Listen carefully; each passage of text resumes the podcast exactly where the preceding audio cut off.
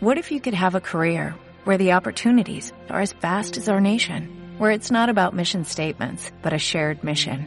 At U.S. Customs and Border Protection, we go beyond to protect more than borders, from ship to shore, air to ground, cities to local communities. CBP agents and officers are keeping people safe.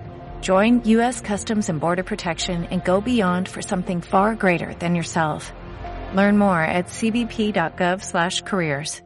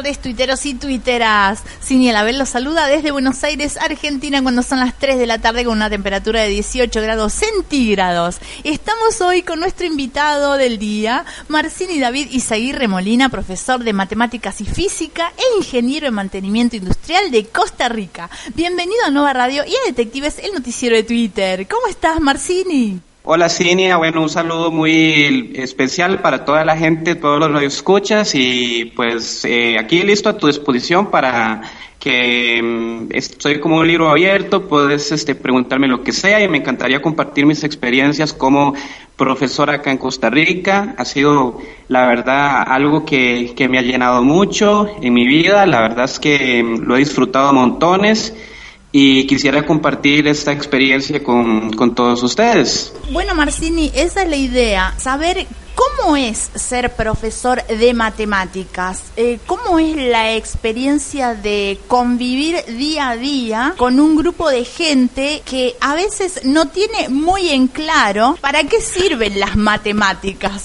Como por ejemplo sería mi caso, que no salgo de las cuatro operaciones básicas, ¿no? Que todos conocemos, que a veces eh, cuento con los dedos y cuando no me alcanzan los dedos de las manos, muevo los deditos de los pies, a veces hago palitos para sumar, ¿no? no sé si alguna vez te le habrá tocado algo, algo, no alguien, algo, así en tu carrera docente. Sinceramente creo que eh, una de las cosas más importantes es que la matemática la verdad es que la tenemos presente todo el tiempo. De hecho, yo siempre les pongo a mis estudiantes un ejemplo porque a veces me dicen que no le entienden al profesor, que le tienen miedo a las matemáticas o algunos hasta me han dicho que las matemáticas no se hicieron para ellos. Pero lo cierto es que todos, para mi concepto, tenemos una pequeña calculadora en nuestra cabeza. Me, encanta este ejemplo. Por ejemplo, si vas a cruzar la calle, cuando ves venir un vehículo, siempre llegas y me el tiempo para que el vehículo pase y luego cruzar la calle, ¿cierto? Pero nadie te dice en qué momento ni sacaste una calculadora para sacar la velocidad, ni sacaste un cronómetro para medir el tiempo. O sea, la matemática la tenemos presente en nuestra cabeza todo el tiempo, cada vez que vamos de compras.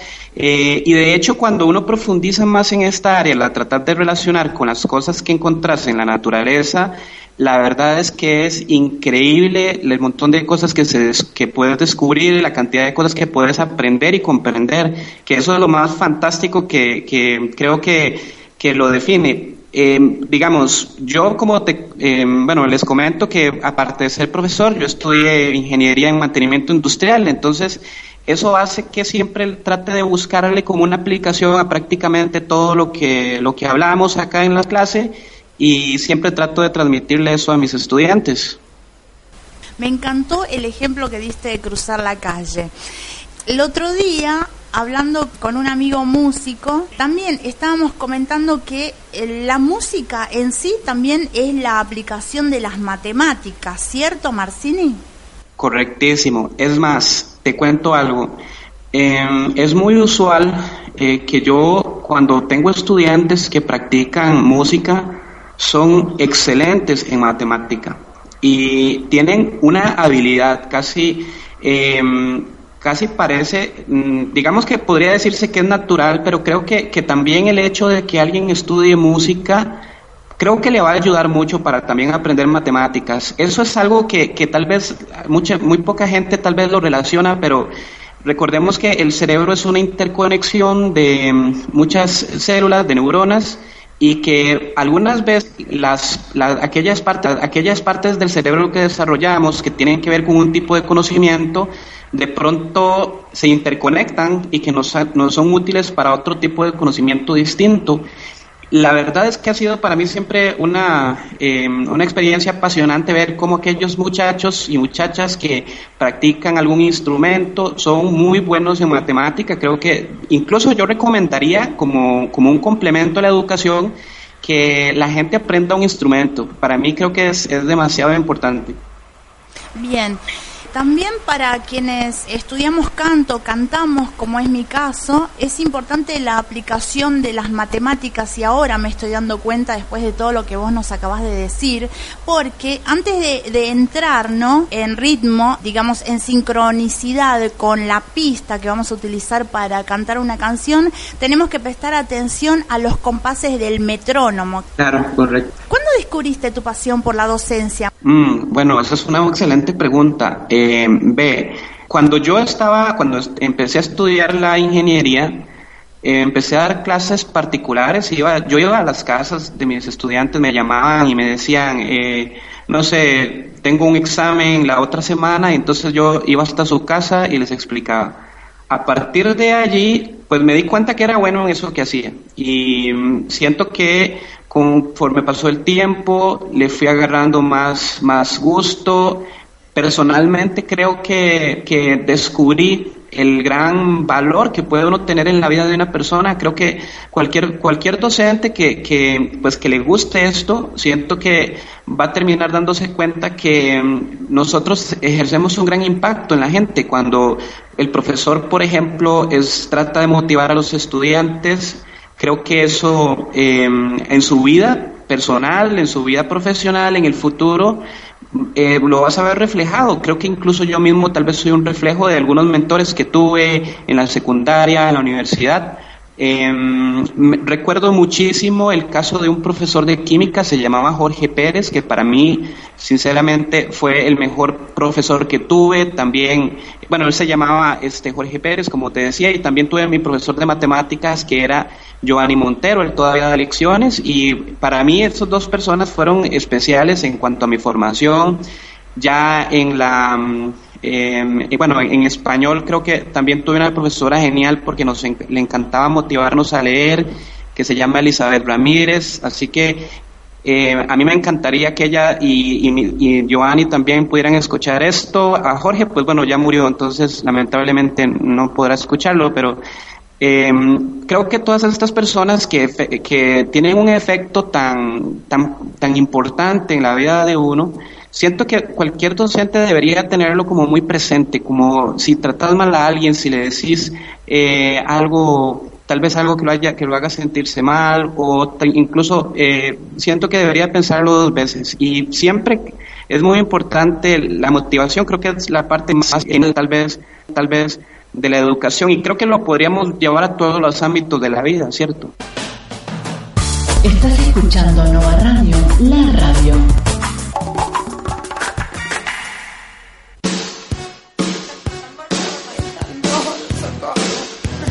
Ya regresamos con Detectives, el noticiero de Twister, con mi nietecita, señora.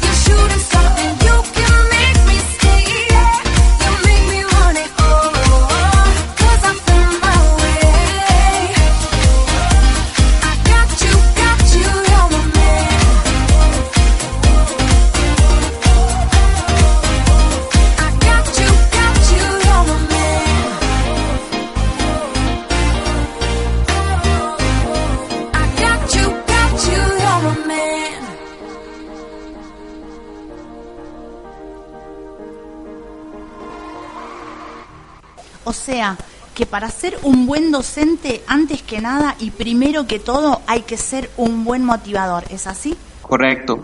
De hecho, siento que eso es un gran faltante en el sistema educativo. Creo que no estoy tan seguro cómo será en otros países, pero em, acá siento que muchas veces el asunto de la motivación como que nace mucho de, de cada quien, ¿no? Cada quien pone su, su aporte, pero no existe tal vez eso como esa cultura de, de motivar.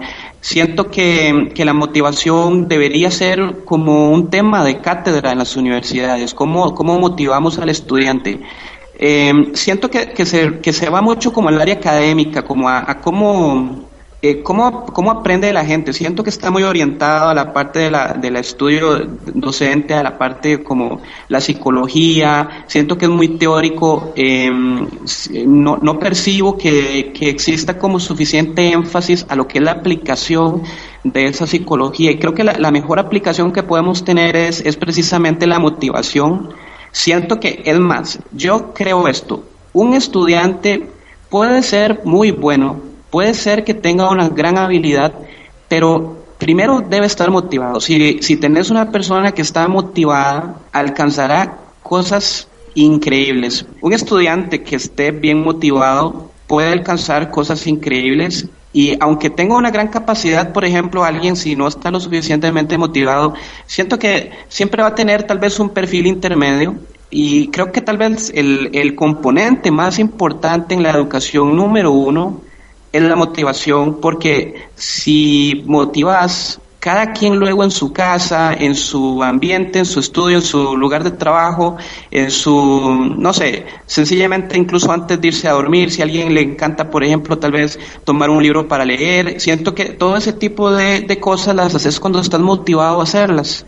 Y siento que a veces en el aula eh, se tiene un, un, mecanismo de enseñanza que a veces es un poquito como militarizado, donde el estudiante prácticamente eh, si persiente o percibe que está bajo un régimen de castigo, como una especie de autoritarismo, y siento que eso no debería ser, debería ser una experiencia positiva donde podamos compartir el conocimiento y aún mejor disfrutarlo. Entiendo yo tengo mi propia experiencia con respecto a las matemáticas, que es prácticamente eh, lamentable, nefasto, ¿no? Por empezar, eh, yo tengo un temperamento bastante pasional. eh, de sacar todo para afuera, ¿no? Y recuerdo que a mis profesores de matemáticas, que tuve tres eh, durante el bachillerato, solía decirles abiertamente que no me caían bien, que no me interesaba lo que, lo que tenían para decirme. Es más, yo me he llegado a sacar ceros y unos en las pruebas y lo tomaba jocosamente. Y cuando, por ejemplo, llegaba a fin de año y el profesor decía, bueno, fulanito, fulanita y fulanita, ¿quieren pasar al frente a ver si pueden levantar la nota? Y a mí me preguntaban y yo decía, no, no quiero, porque igual ya me llevaba la materia a marzo, ¿no? Y yo prefería, no sé, estar dibujando o escribiéndoles cartas de despedida o poesías a mis compañeras del colegio, eh, porque yo fui a un colegio de monjas, antes que prestarle atención a lo que la profesora estaba explicando. Y bueno, por esa cuestión de, de, de no interesarme en las matemáticas, yo me sentía un poco frustrada, porque viste que existe el mito, siempre en el inconsciente colectivo la gente eh, tiene la idea de que la persona inteligente es el genio en matemáticas, ¿ok? No es inteligente la persona que tiene, no sé, una memoria de elefante o la persona que tiene un buen discurso, una buena oratoria u otras capacidades. Siempre se relaciona a la inteligencia y a la genialidad con las matemáticas. ¿Qué opinas al respecto vos? Bueno, Cinia, eh, creo que en cuanto a eso hay muchos tipos de inteligencia. Eh, no veo por qué yo siempre cuando, cuando un estudiante tal vez me ha preguntado, me ha dicho, es que esto no es lo mío, no me gustan las matemáticas, siempre mm, me gusta poner la analogía de decir, bueno, si, si puedes hablar, eh, puedes, puedes calcular. En realidad creo que, sinceramente, yo tuve eh, compañeros en la secundaria que eh, curiosamente tal vez eran gente que eran muy buenos en sus habilidades comunicativas y casualmente también eran muy buenos en matemática. Entonces creo que incluso para mí la inteligencia tiene a veces que ver con el humor. Y yo pienso que si, si nosotros creemos que la inteligencia la, la, debería, la debemos relacionar con la matemática, que creo que el profesor de matemáticas tiene que darse cuenta que tiene que enfocar parte de su energía un poco más allá de la pizarra, un poco más allá de los números y darse cuenta que está tratando con seres humanos y somos pues seres que somos netamente emocionales. Cualquier cosa que hagamos en la vida debe tener pasión y creo que eso deberíamos de, presentar, de desbordarlo, hacer que el estudiante le llegue ese, ese ímpetu, esas ganas de, de aprender. Eh, como te decía, hay diferentes tipos de inteligencia, pero creo, yo, yo personalmente no, no creo, no soy muy, eh, muy creyente de eso de que tal vez alguien no pueda aprender matemáticas. Para mí creo que toda persona, si lo sabes motivar lo suficiente, puede llegar a aprender las matemáticas y las va a aprender muy bien. Em, por cierto, tengo un estudiante a quien, a quien le tengo un gran aprecio, él se llama Isaac, él es músico, y aparte él me decía que antes de venir a clases conmigo, eh, las matemáticas como que no le gustaban, no le simpatizaba mucho. Ahora incluso eh, a veces llega y me escribe eh, preguntas sobre matemáticas superiores porque resulta que encontró un gusto por las matemáticas y bueno, nadie se esperaba tal vez que, que, que él pues iba a tener ese tipo de, de de atracción hacia, hacia los números y creo que lo ha encontrado en un muy buen momento porque hoy día está eh, terminando sus pruebas de bachillerato y creo que hasta ahora lo ha hecho súper bien, excelente. Qué buena la historia que me contás eh, de este chico Isaac Marcini. Y no dudo que él debe estar motivado porque te juro que desde que yo te conozco eh, a través de las redes sociales, me has simpatizado tanto, me has caído tan bien, que comencé a buscar en Google acertijos matemáticos. juegos. A ver si, si podía llegar a interesarme. Y le estoy encontrando mm, un gustito que mal que me pese, se está acentuando cada vez más. Así que bueno, después les contaré mi experiencia. Te voy a hacer una pregunta puntual. ¿Qué son las matemáticas, Marcini? Uy, qué pregunta más difícil acabas de hacerme. Bueno, em, podría decirse, bueno, a, grosso modo creo que la gente, digamos que en la cultura popular generalmente sentimos o creemos que son los números, pero en realidad es algo que va mucho más allá. Eh, se trata en sí el asunto de las relaciones. Se trata de obtener eh, patrones que nos permitan describir fenómenos o incluso a veces herramientas que nos ayuden a descubrir eh, maneras de resolver problemas de la vida cotidiana. Creo que ese es un enfoque más, más exacto. Usualmente cuando, cuando hablamos de, de matemáticas uno siempre se imagina tal vez figuras geométricas, se imagina una pizarra, tal vez un montón de operaciones escritas, libros tal vez aburridísimos, que creo que la gente, eh, nosotros, pues muchas veces pienso que por, por, por falta de comprensión o, o, desconocimiento a veces no, no sabemos interpretar bien esto, pero una cosa que sí me, me, me impresiona es a veces o sea, ¿qué, ¿qué, tanto percibimos nosotros de lo que realmente son las matemáticas? ¿Cómo, ¿Cómo percibimos, cómo la vemos en la vida real, cómo vemos que se aplica? Es, es realmente tal vez un poco difícil. Yo pienso que a veces el problema es que estamos tan inmersos en la matemática que no la vemos. Yo sé que suena un poco como irónico, pero eh, a veces lo pienso así. Es como, por ejemplo, imagínate un pez que tal vez vive en el fondo del mar es muy posible que si él no, tiene ni siquiera la menor idea de que existe tal vez el aire, porque tal vez vive en una zona sumamente profunda, esté tan inmerso en su, en su líquido, en su agua, en su ambiente, que posiblemente ni siquiera se haya dado cuenta que está nadando en agua porque está total, lo rodea por todas partes. Siento que eso pasa un poquito con las matemáticas. Tenemos, eh, como te comentaba al principio, nuestra calculadora interna, que siento que a veces tenemos que buscar la manera de sacarla, de hacer cómo, cómo, cómo hacerla reaccionar, cómo hacerla ver en, la, en el mundo cotidiano, pero lo cierto es que difícilmente la gente a veces eh, comenta algo relacionado con matemáticas en la calle, no es, no es un tema como muy cotidiano, sin embargo la aplicamos todo el tiempo. Siento que eh, estamos tan inmersos en ella que podría decirse que es la ciencia que trata de buscar las relaciones de todo y su herramienta más importante, de hecho, sí son los números. Esta es Nova Radio, la radio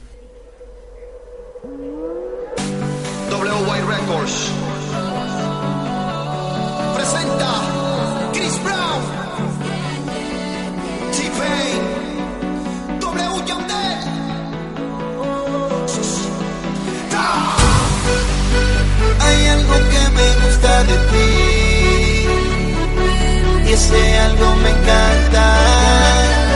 Siento que eres mi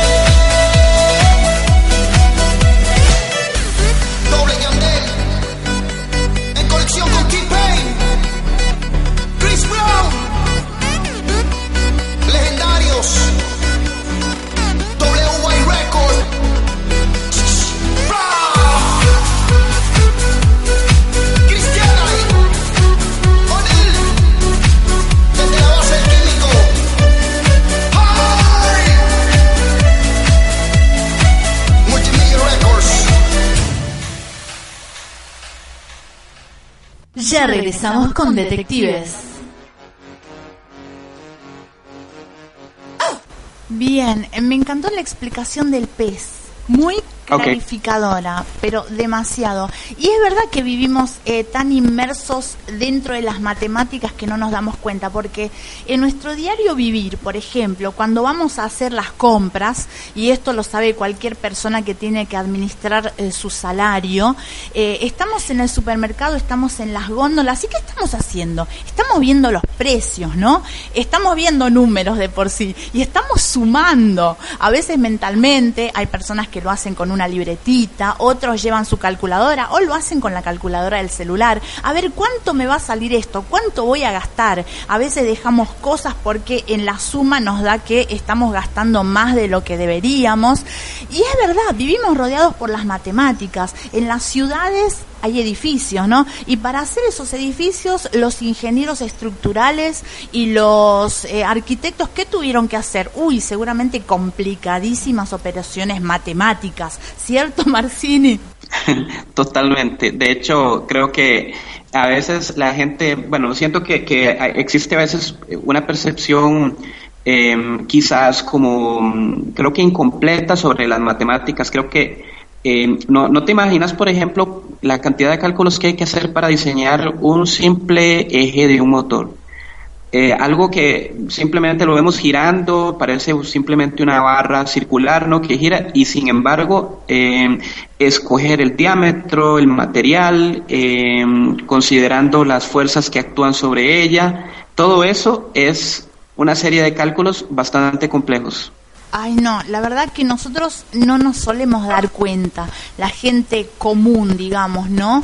No tomamos en cuenta un montón de cosas cuando vemos un objeto ya fabricado y listo para usar. Las máquinas simples, como por ejemplo, no sé, eh, una polea, eh, a ver, nombrame otras, vos como ingeniero industrial que sos. ok, bueno, en cuanto a máquinas simples, digamos que tal vez una de las más simples es la palanca. Creo que esa la utilizamos todo el tiempo. Creo que em, cada vez que querés mover algo, la, la, puerta misma puede verse como un tipo de, de, mecanismo em, de ese tipo. Es, es, es, de los más simples, creo. Y la verdad es que em, son sumamente útiles. Eh, yo siento que a veces el problema es que cuando la gente te dice que es algo complicado, de una vez asumimos que es algo que no lo vamos a disfrutar. Pero eh, la verdad es que es, es increíble, o sea, eh, no es lo mismo, por ejemplo, llegar y, y, y, yo siento que tal vez ese es uno de los grandes problemas en el sistema educativo que a veces te enseñan a hacer cálculos y cálculos, pero no, no los ves plasmado en algo real, o sea, cómo, cómo los llevas al mundo real.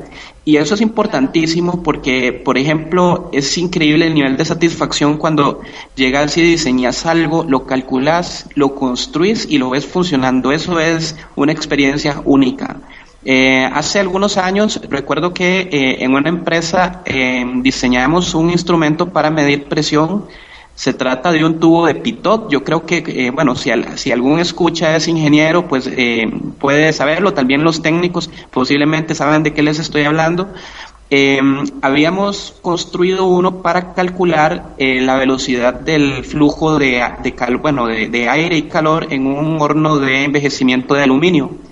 Recuerdo que cuando hice los cálculos para, para hacerlo, eh, pues sinceramente era uno de los, era un, pues quizás mi primer trabajo eh, que iba a llevar al mundo real y estuve un poco nervioso, pero cuando lo probamos, eh, me acuerdo que lo, lo llevé a otro, lo, lo, comparamos con uno que ya estaba listo, ya estaba construido para, para ver si se comportaba igual, si las mediciones quedaban correctas y el, el, grado de error era sumamente bajo, recuerdo que era cerca del 0.1% el, el error comparado con el, con el original calibrado. Y la verdad me sentí muy orgulloso y fue genial ver cómo todo eso que yo había apuntado en una libreta, todo eso que había eh, hecho con una calculadora y que luego lo habíamos eh, transcrito a un diseño y ver cómo funcionaba, eso fue una experiencia para mí increíble. La verdad es que fue, fue genial. Bueno, me imaginé todo lo que me estabas contando. Ahora, te quiero decir una cosa. Yo creo que eh, una de las eh, causas, vamos a decirle así, motivacionales que podría tener yo eh, sería el acento del profesor de matemáticas. Cuando yo vi tu video, uno de los videos que vos subiste a YouTube, en donde estás enseñando algo de un circuito, Correcto. ¿Sí? Bueno, y yo te eh, yo escuché tu acento, me quedé encantada, dije, uy, si yo hubiese tenido un profesor con este acento encantador, pero seguramente que me iban a gustar las matemáticas. Y bueno, y me refiero al acento porque eh, como yo tengo eh, un oído netamente musical este, y que reacciona a, a- a los sonidos, a, a los eh, géneros musicales, eh, a las palabras, a los idiomas, de repente creo que la manera de hablar y de transmitir eh, la materia por parte de un docente es altamente importante, ¿no? El tono de voz, este, la inflexión, el sentido del humor, como decías hace un rato, ¿no? Es muy importante también, o sea, el hecho de tratar al alumno como un ser sensible, sintiente y no simplemente como una esponja que está dispuesta o que debería estar dispuesta a absorber todo el conocimiento que el docente le transmite. Cinia, eh, bueno, eh, con lo que me decís con respecto a la entonación, eh, sí es muy importante. Creo que eh, recuerdo que, bueno, yo no sé, hay, hay dos reglas que yo creo, eh, ya que estamos hablando del video, eh, que creo que son importantes. Sí. Yo, yo personalmente, siempre que cuando, cuando vamos, cuando yo voy a dar una lección, siempre me pregunto, eh, ¿qué me gustaba a mí cuando era estudiante? ¿Qué, qué no me gustaba que el profesor hiciera? Es curioso porque hay detalles que, que podrían parecer muy simples y sin embargo pueden tener un efecto que mm, quizás es inesperado, pero, pero siento que, que, tiene su valor. Eh, por ejemplo, uno de ellos creo que es el hecho de que el profesor para mí no se debe sentar. O sea, el profesor debe estar haciendo una clase que sea bien kinestésica, o sea, donde te estés moviendo de manera que tengas la atención del estudiante. La entonación de la voz es importante porque la verdad es que si uno nada más está como dictando o como mm, tal vez solo hablando de una manera tal vez aburrida, el- la verdad es que la gente se te va a dormir o no, o no van a querer saber nada de lo que les estás diciendo. Y creo que, eh, Cinia, con respecto al acento, a mí me encanta tu acento. Gracias, Marcini, gracias, muy amable. ok. O sea que yo sería una buena motivadora enseñando algo. Wow, increíble. En realidad sí. Bueno, como sabrás, este, yo como comunicadora que soy, eh, también me doy cuenta que el hecho de comunicar, como en tu caso, que estás comunicando un conocimiento, es mucho más efectivo en tanto y en cuanto se tengan en cuenta eh, ciertos aspectos, ¿no? Como por ejemplo eh, la capacidad de entretener y de hacer ameno el aprendizaje, como explicabas recién vos, con el uso del humor, con la interacción entre los alumnos. ¿Solés interactuar con tus estudiantes durante las clases o simplemente eh, te pones ahí enfrente y explicás y explicás y ahora copien esto y resuélvanlo y de mientras, no sé, te pones a mandar mensajes con tu celular? Ok, te cuento esto. Eh, me encanta interaccionar con los estudiantes. De hecho, lo que, lo que hago es esto. Eh, tal vez, bueno, no sé si, al- si alguien, eh, algún docente me escucha, siento que esto tal vez le podría, le podría funcionar. Eh, no me gusta poner a mis estudiantes en evidencia, digamos, si yo sé que alguien, eh, uno, uno puede leer las caras y saber cuando alguien todavía no tiene una idea, pues tal vez, tal vez bien estructurada, todavía no la ha terminado de comprender. Una parte de la motivación si- siento que está en el éxito. Cuando vos te sentís que haces algo y que lo haces bien y que, te empieza a funcionar, eh, te empieza a gustar cada vez más. Y siento que una de las estrategias es que para mí la clase es con todos y cada uno de los estudiantes. Es decir, no le estoy hablando a un grupo, sino que cuando estoy explicando es a cada uno. Entonces, por ejemplo, si yo llego y necesito que tal vez veo a alguien un poquito distraído, le pregunto algo, pero nunca le pregunto algo que yo sienta que no me puede contestar. Siempre le pregunto algo que yo sé que sí me lo va a decir bien. Porque es una manera de traerlo de nuevo a la clase y, y, el hecho de que lo haga bien siento que va a ser un golpe de motivación muy importante para decir estoy aquí, lo estoy haciendo y lo estoy haciendo bien. Siento que eso es, es, es, es primordial porque el, el, hecho es que a veces no queremos hablar, no queremos decir nada en una clase porque tal vez si me equivoco entonces mis, mis compañeros se van a reír o ese tipo de cosas. Eh, la verdad es que me gusta muchísimo interaccionar con ellos y algo que, que me encanta es siempre tratar de hacer algo que, que sorprenda un poquito, tal vez eh, a veces no sé, una frase o una idea que, que tal vez nadie se esperaba o, un simple ejemplo de la vida cotidiana, pero que no sea tan, tan cotidiano, sino que sea algo como tal vez un poquito sorprendente. Siento que eso a ellos les puede motivar muchísimo, siento que eso tiene un gran peso en la clase. Buenísimo. Yo creo que muchas veces eh, la falla está en el sadismo, en mi caso de los profesores de matemáticas, en ensañarse con el alumno que saben que menos rendimiento tiene en la materia. A mí me solía pasar que yo estaba siempre con miedo de que me llamara el, el profesor para hacerme alguna pregunta. Y te digo, ¿a quién llamaba? A mí, siempre. A ver, fulanita y tal, eh, ¿podría pasar a explicar esto? Y yo le decía, pero profesor, usted sabe que yo no lo entendí. ¿Por qué no puede llamar a otra, a, a, fulana de tal, que sabe que lo va a entender y que ella es buena? Se saca todo 10 en matemáticas. ¿Por qué siempre me llama a mí? Y me parece muy bien tu punto de vista, ¿no? Y el hecho de que vos estés expresando este, que eh, es muy necesario el trato humanitario. O sea, reconocer los derechos humanos del alumno. Eso está genial. Eso me gusta. Deberíamos Sí, eso que acabas de decir me parece genial, caramba, qué bueno, los derechos humanos del alumno, sí, está genial. me salió okay. así naturalmente y parece que gustó la idea. Vamos a empezar a pensar en una declaración de derechos humanos del estudiante. ¿Qué te parece? Wow, sí, no, genial. Me parece, apoyo la idea. Bueno, Soy fan de eso. Buenísimo, buenísimo. Por lo menos ya tengo una firma para mi proyecto.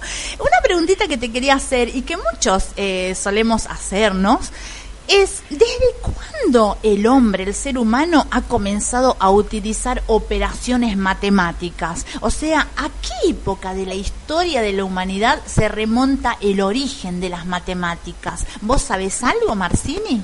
Bueno, eso es una pregunta en realidad difícil de contestar. Te, te lo voy a contestar tal vez de esta forma. Bien. Eh, hay algunos, eh, bueno, yo, yo siento que tal vez algunos no van a estar de acuerdo con lo que voy a decir, pero digamos, yo, yo creo, yo soy, bueno, yo soy creyente, creo en Dios, pero también creo en la evolución. El asunto es que, eh, por ejemplo, hay aves que cuentan y, y se sabe porque se han hecho experimentos para determinar si existe algún grado de casualidad en eso y pareciera ser que sí saben contar, eh, una cantidad limitada, pero saben.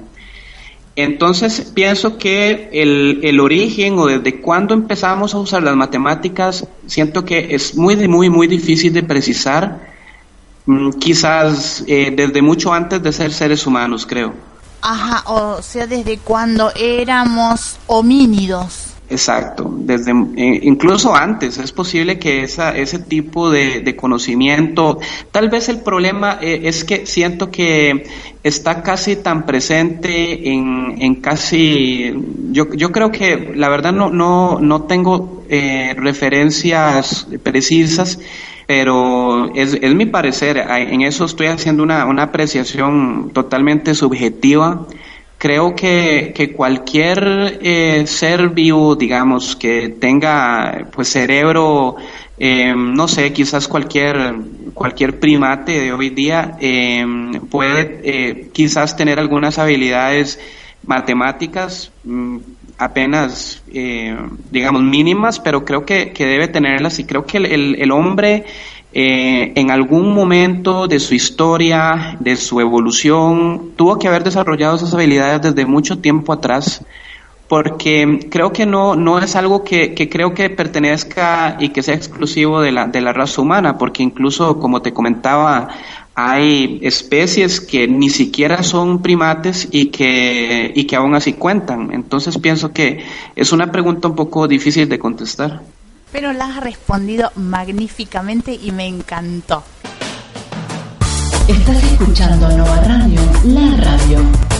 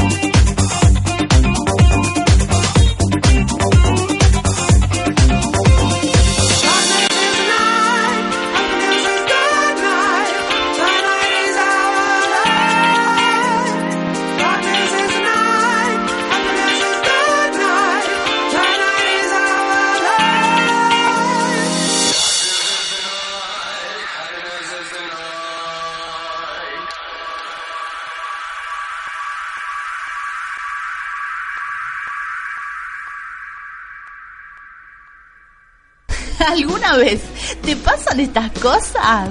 Lee mis tweets. Ay, aquí hay quilombo. Y el tipo le dio RT a todos mis tweets. Te mandé un DM. Y cuando ve mi tweet dice, un momento, un momento, paremos la música. A todo el mundo se le pega tu mala costumbre la pela. me encanta, me encanta, soy pionera en eso, mi amor. Tú tuiteaste y se posteó el link de la vaina. Y ayer por este peo que se armó me dio un follow de vuelta. ¡Uy, qué feo cuando te dan un follow! y después, bueno, todos hablaban de mí en el TL. Ay, aquí hay quilombo. Y el tipo le dio RT también a todos los links del programa y La vela, esto se llama publicidad mediática. tengo una publicidad mediática, me está encantando, es lo peor. ¿Te sentiste identificado, eh? Yo, Cindy Arabel, te espero con la mejor música, todas las noticias de Twitter y el tuitero estrella invitado todos los sábados y domingos por mixlr.com slash Nova Radio.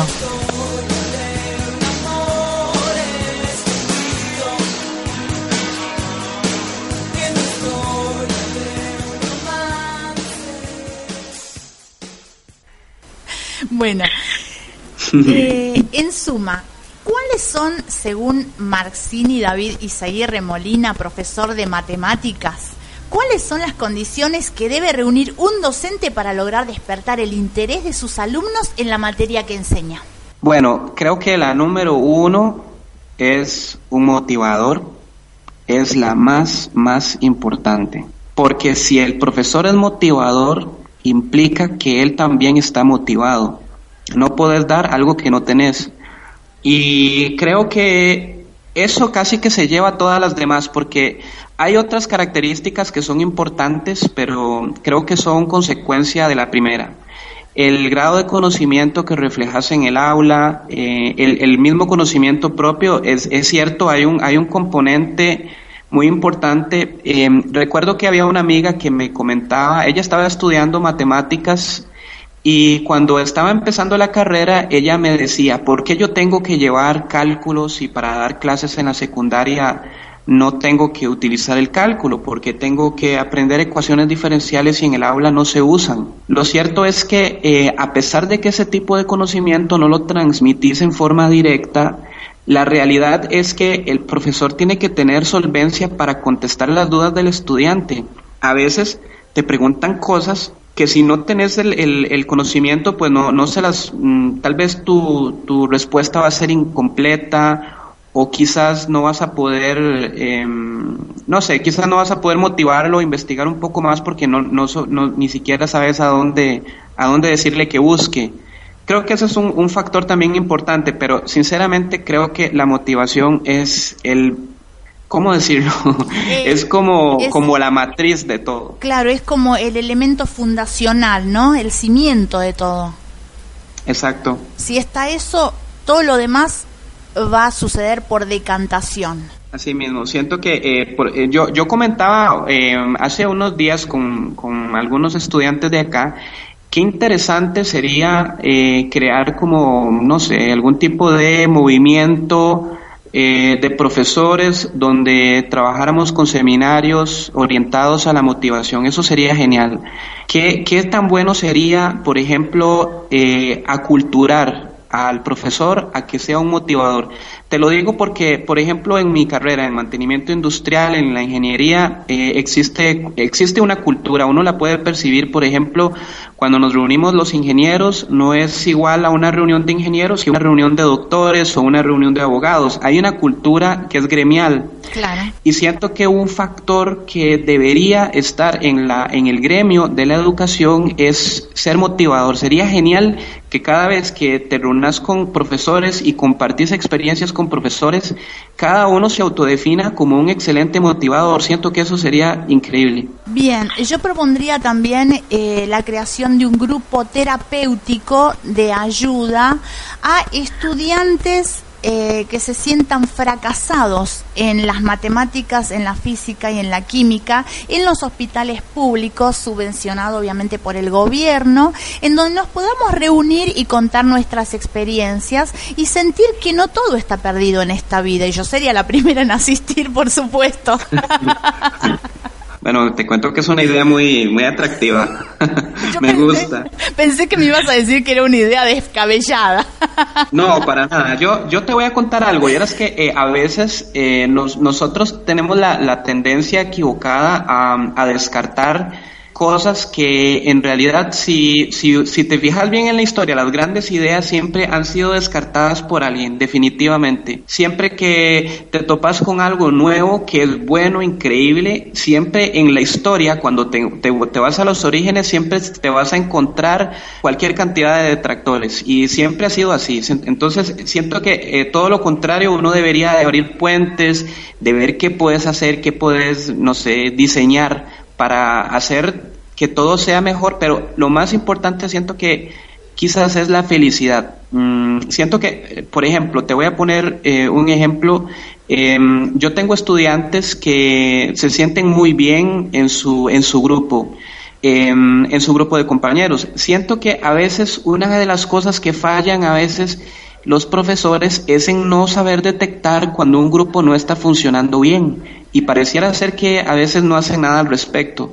Y ese factor es tan importante porque eh, muchos estudiantes a veces eh, se salen del sistema precisamente por ese tipo de, problemas y siento que debería de tomarse también como un factor eh, a tomar en cuenta en la clase, cómo construir formas de que los estudiantes se sientan más cómodos y más contentos y alegres en su clase y que realmente cada día que se levantan en la mañana no digan qué pereza, que tengo que ir al colegio, sino que digan que bueno, hoy me toca ir al colegio y voy a ir a, disfrutar las clases, como las disfruté muchísimo con el profesor de química, la verdad, Jorge Pérez, y con el profesor de matemáticas, Giovanni Montero, eh, la verdad es que eran dos clases que yo iba realmente a disfrutarlas porque eran, eran realmente clases muy buenas. Recordé una frase que me dijo hace poco alguien. Me dijo, cualquiera en esta vida puede ser profesor, pero no cualquiera puede ser maestro. Y creo que vos, eh, Marcini,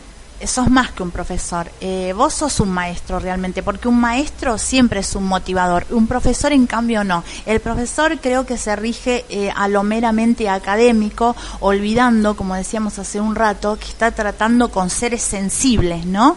Y con seres a los cuales les afecta todo lo que les entra por los cinco sentidos. Así que bueno, vaya mi reconocimiento para vos como excelente maestro por ser, antes que nada, un excelente motivador. Y todo esto nos lleva ahora eh, a formularte una pregunta que tiene que ver eh, también con tus alumnos, porque yo sé que vos tenés una relación muy cercana con cada uno de ellos. No descarto que debes conocer sus historias personales, que a veces hasta te deben eh, hacer confidencias o tal vez te consulten algunas dificultades que tengan hasta en el orden personal. ¿Me equivoco? Totalmente cierto. Em, siento que em, un síntoma para mí de que estoy haciendo las cosas bien es precisamente que los estudiantes tengan esa confianza de, preguntarme, de pedir consejo. Eh, siento que eso dice más de lo que uno realmente está haciendo en, quizás eh, un poco más allá de lo que de lo que pues de lo que se supone, ¿no? Que es nada más transmitir conocimiento. Siento que algo que es quizás de más valores que estás formando. No es lo mismo transmitir el conocimiento, porque la verdad es que un conocimiento, hasta un libro que es un, material em, inerte, que está pues toda la información ahí desplegada, eh, sirve para, para enseñar, ¿no? Pero sí es muy cierto que em, estás formando y, y, eso implica una serie de, de factores, de dimensiones a nivel personal que, que siento que, que al menos yo me siento sumamente halagado quizás cuando, cuando un estudiante llega y me pide un consejo y siempre trato de, de, darle tal vez una guía, pero aún más importante es escucharlo, porque a veces siento que es un tema delicado, a veces uno podría equivocarse y siento que antes de dar un consejo siempre es em, tomar como toda la información y, guiar en el sentido de que cualquier decisión que se tome sea siempre sumamente eh, perdón, que no sea reactiva, sino que sea totalmente razonada y que sea buscando principalmente la paz en, la situación eh, personal que esa persona tiene, que ese estudiante tiene.